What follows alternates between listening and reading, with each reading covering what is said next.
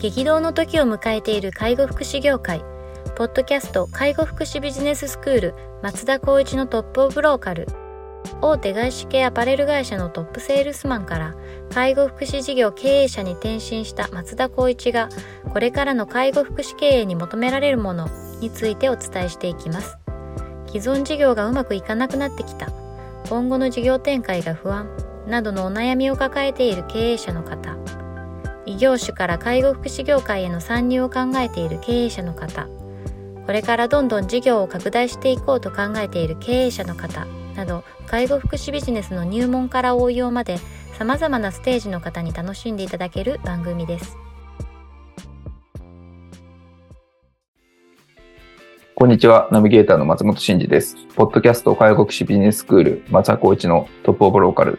トップオブローカルとは介護福祉業において地域に密着し、地域に愛されることで地域のナンバーワンになることです。松田さん、本日よろしくお願いします。よろしくお願いします。はい、今日も行きたいと思いますが、今日はですね、ツイッターを取り上げたいと思います。はい、えー、将来をキャリア形成するのであれば営業職がおすすめというようなツイートですね。えっ、ー、と、紹介しますと、えー将来をキャリア継承、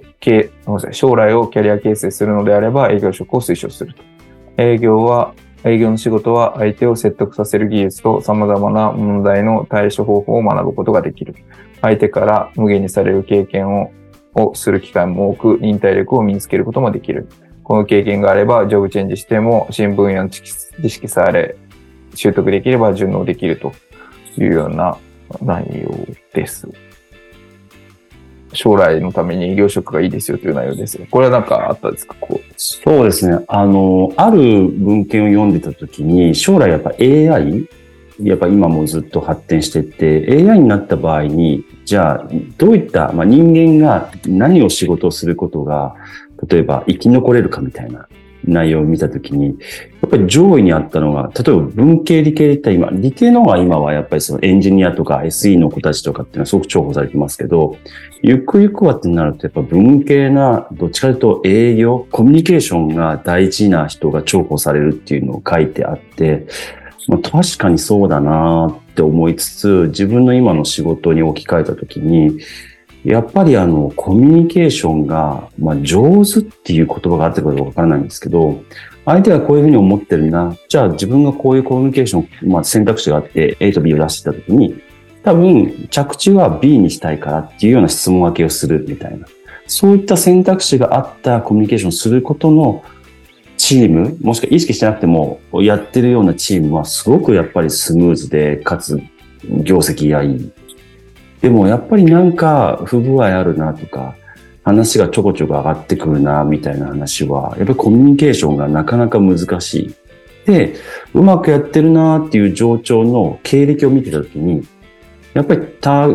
他業種で営業やったりとか、やっぱりそういった、うんと、上司というようなポジションでやってたっていう経験があったっていうことを自分なりの統計を取ってって、かつ自分がどちらかというと営業職上がりだったので、やっぱりこう、いろんな人を相手に、まあ、とにかく、まあ、怒られたりもするし、すごい無理難題も言われたりする中で、自分のその正解を見つけながらやってって、自分の引き出しを増やしてったっていうようなことを思い返したときに、あ、やっぱりこれって今、まあ、自分たちの仕事もやってるけど、最終的には人を出し、こう営業することによって収益得れるような環境は絶対あるわけだから、まあ、例えば介護職に来たとしても、営業やってた人の方が多分うまくいくんだろうな、とか、そういうような、まあ、それこそ人材紹介だったりとか、新たな新サービスをやっていく、まあ、自分たちの会社で考えたときに、やっぱ営業職をやってる子たちの方が、やっぱりコミュニケーションが早いし、何かしら新しい、例えば営業職をやってて、SE をやりたいとしても、SE の子もやっぱりコミュニケーション大事だし、とか、そういうような部分での話を140文字にまとめたっていうような経緯ですかね。まあ、営業職っていうことなんだろうなという話ですが、まあ、もっと言うとコミュニケーション能力、ね、そうですね。コミュニケーション能力っていうところですかね。うん、そうですね。確かに。まあ、人と関わらずに仕事する、しない人はいないわけなので、うんうん。なので、基本的には。なので、まあ、コミュニケーション能力がないと、まあ、確かに難しいだろうなっていうのはありますよね、きっと。ただ、稀にですけど、例えば、今、僕と今話してる松本さんなんかは、そこ上がりじゃないけど、やっぱ営業職の、っていうか、営業のこのポイントとかってすごい理解してるじゃないですか。あでも営業やってましたけどね。ああ。まあ、それ、それでもやっぱり今はやってないとした時の、例えば介護での営業ってこういう風にやればいいよねとか、なんかそう、ちゃんとしたそのロジックがしっかりしてる人であれば、何やっても僕はいいと思ってるんですけど、やっぱこの介護福祉医療業界で行くと、やっぱ営業苦手とか、いう人たちがやっぱり応援している中で、まあこの辺がちゃんとコミュニケーション、営業職でもね、コミュニケーションっていうのがしっかり取れてれば、うまくスムーズにいくんだろうな、みたいな思いもあって書いてましたかね。うんそうですね。まあ、僕もやっといてよかったなっていう。キャリアの最初は、まあ、営業みたいな仕事だったので、うん。いろんな挑戦、無理難題言われて、間に挟まれてみたいなことっていっぱいあって、なんか、一番やりたくない仕事を一番最初にやったのはよかったなって、今 今となっては思いますけど、その当時はもう、あの、そうですよね。応援にいましたけど、はい。うんうんうんうん。だから、まあそういうこともやらずにキャリアを積んでいく人も中にはいるのかもしれないですが、うんうん。まあやって確かに損はないなっていうのはちょっと思いますけどね、今日は。うん、あとなんか、営業え、まいわゆるザ営業っていう仕事じゃなかったとしても、こう営業的なこう側面が求められるような場面っていうのはやっぱりいっぱいあるような気がしてて、まあ例えばこの相手にプレゼンテーションをするみたいなところもはい。言ってみたら営業的なことだし、そうですね。あとはなんかこう、まあ間に挟まれていろんな調整をするみたいなこともうん。言ってみたら営業的なことだし、なのでそのことっていうところは、その営業職じゃなかったとしても身につけた方がいいような、あの、スキルだったり技術だったりするような気がするので、うん。なんか、まあ、職種に関わらず必要な能力なんだろうなとはちょっと思ったりもしましたけど。そうですね。もう交渉って言ったらいいんですかね。ネゴシエーションというか、そういったところでなんか、コミュニケーションっていうのがスキルをこう磨くっていうことは、どんな業種でもあって叱るべきかなみたいな感じはしますよね。そうですね。まあ、さっき、あの、2回前かな？で出た話をした、その、保護者対応みたいなところも、うんうんうん まあ、あの、ある種営業的なそうですね。側面もありますよね、きっと。うんうんなので、あの、いかにこっちの意図通りに相手に動いてもらうかみたいなところを、うんまあ、考えながら仕事をするっていうのは、まあ、重要なことな気もするので。そうですよねはい。大体そのクレームが起きるとか何か問題が起きるって多分選択を間違えるっていうことだと僕は思っていて、言葉の書き方を、まあ、その言葉を書けるか書けないかっていうことを判断したかしてないかっていうところが、多分こうクレームとかっていう部分を未然に防げたりするっていう思いがあるので、そう考えるとやっぱそこの経験、もしくは知識っていうところをお深めていかないと、まあ、どのような仕事でもうまくいかないんじゃないみたいな感じですかね。うん、そうですね。あとは、なんかこう、営業でもなんかこう、ちょっとこう、ルート営業なのか、はい、新規の飛び込み営業になりかによっても、まあ、かなり色が違うな 違いますね。結構しんどいですよね。そう。なんで、なんか、その、バリバリに新規の飛び込み営業やってました、みたいな感じの人は、もしかしたら僕は福祉業界、介護業界にあんま合わないのかなと思ってて、うんなんか、あの、う、売ろうとする、こう、圧力みたいなのが。そうですね。そう、そうなんですよね。だから、相手をま思ばかることが大事ですもんねあ、。そうなんですよね。この業界は。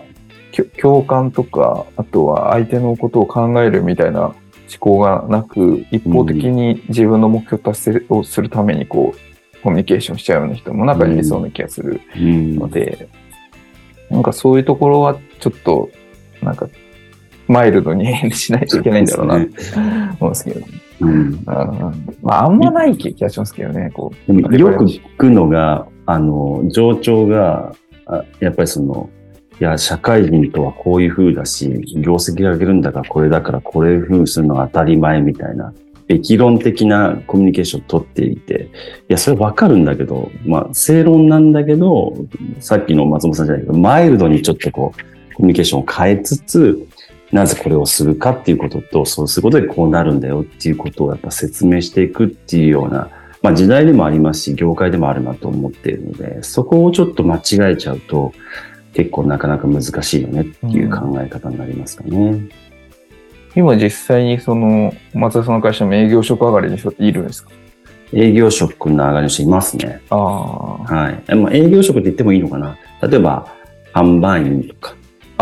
販売員ですね。うん、飲食で、ああの、働いてましたとか、はいはいはい。はい、いうような人。レジオペレーションとかね、あれはもうただただ流れ作業なんであれなんですけどそうで、すね。言葉をかけて何かを売るとかっていうような人は、割と、あの、いたら、すごく興味深く話を聞いて、まあ採用するっていうような形が多いかもしれないですね、もしかしたら。ね意識的にうんうんうんまあ、対人っていうところに対して、やっぱりこう、スキルがあるっていうふうに見えるってことですかね。そうですね。うんうんお客さんに対してもスタッフに対しても言葉でやっぱりコミュニケーション取るっていうことを前提に業務を進めてる人は、やっぱりそういった頭をやっぱ回転させるっていう部分では早いと思うので、通常より。じゃあ、もし皆さんが、まあないと思いますけど、ないと思いますけど何か、。はい、仕事を探すことがあれば営業職もぜひ、あの、逆に営業職やってる人が次の転職するってなったら結構自分いけるかもって思ってもいいかもしれない。なるほど、なるほど。はい。そうですね。はい。では、本日は以上させていただきます。ありがとうございました。ありがとうございました。ポッドキャスト介護福祉ビジネススクール松田光一のトップオブローカル。番組では介護福祉サービスに関するご質問を当番組の専用ウェブサイトより募集しております。番組 URL よりサイトへアクセスし質問のバナーから所定のフォームへ入力の上送信をお願いします。URL は http コロンスラッシュスラッシュ sense かっこセンスハイフン world かっこワールド .com かっこコムになります。皆様のご質問をお待ちしております。